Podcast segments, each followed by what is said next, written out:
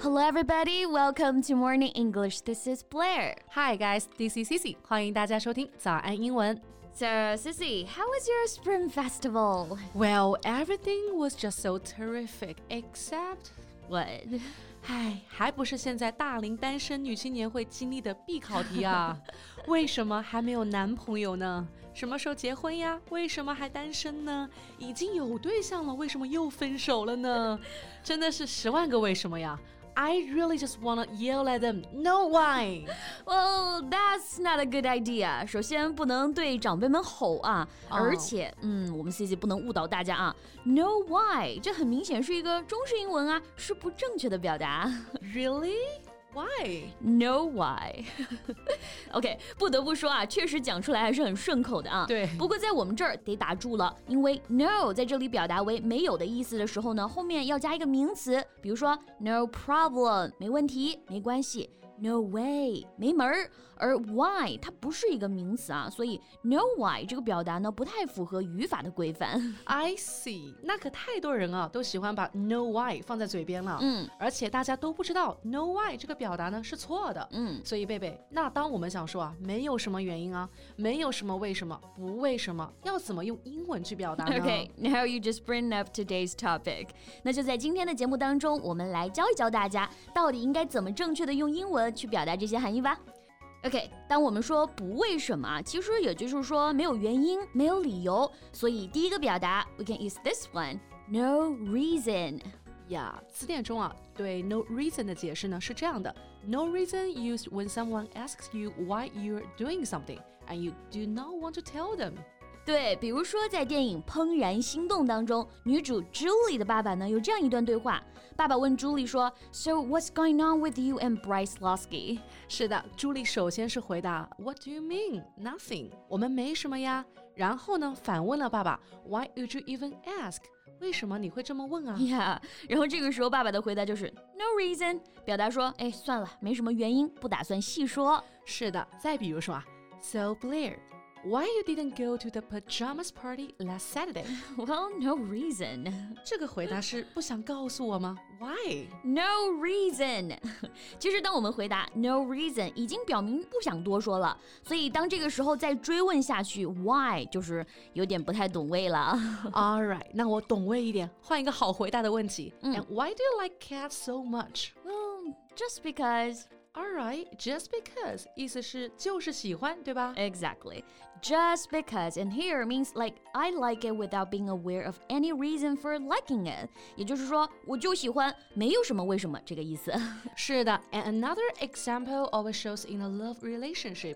Girls always tend to ask their boyfriends, "Why do you love me?" And the boys always said things like, "Just because." 对呀，就是喜欢你嘛，哪儿一定需要什么理由啊？Just because. 那 just because 除了说作为回答之外啊，用在句子当中呢也是可以的。For instance, I decided to get a massage on my way home from work just because. That's nice，没有原因啊，就想去按个摩。嗯，那除了 no reason 和 just because 之外啊，还有一个表达也很实用，just the way it is。它就是那样的，没有原因。Right, just the way it is. Well, let's see an example, Sissy. Yeah. Why are you still single? Excuse me, just the way it is, okay? All right, I was just kidding. I'll change another question. So, why don't you go out with a boy? just the way it is. By the way, Blair, are you sure that's another question? 所以为什么大家这么喜欢用 no why 啊？其实就是因为有太多的 why 了，对不对？真的无法回答啊，不想回答就不想多跟别人聊下去了，对吧？是的，其实关键吧，我是觉得有的 why 你认真去说原因啊，别人并不是真的想听，they don't care。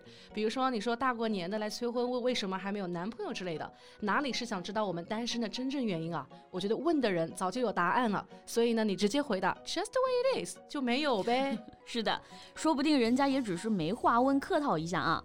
当然，just the way it is 还可以用来表达说你真的是不知道原因，但是呢就是这样。Such as Why do all the trees change in the fall? Well, um.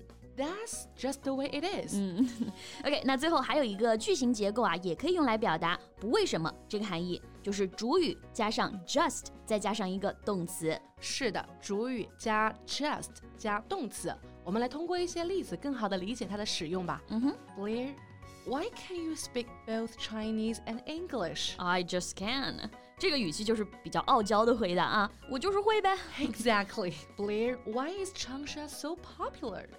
Just is。那这里回答 A just is，明显是知道，也不太想和我多说，也有可能是觉得没有必要说啊，所以就回了一句 It just is。 Yes, you've got a point here. OK，那我们同样再来看另外一个例子啊。So Blair, why will you go to Beijing tomorrow? Well, I just will. 呀，其实这样回答也相当于是话题终结者了。不为什么这个回答，其实本质就是不管有没有为什么，知不知道为什么，都不想或者不打算和对方深入说太多了。明白了，那我最后也只有一个问题了，贝贝 Okay? ，Why don't you have a boyfriend？ I just don't. Okay? Neither do you. 好吧，美女何苦为难美女呢？不问了。OK，那我们最后来复习一下吧。今天聊到的各种来表达不为什么、没有为什么的英文表达：no reason, just because, just the way it is。还有一个短语结构，主语加上 just，再加动词。是的，以后就不要再说 no why 了，将今天学习的表达用起来吧。And that's all we have for today. So thank you so much for listening. This is Cici. This is Blair. See you next time. Bye.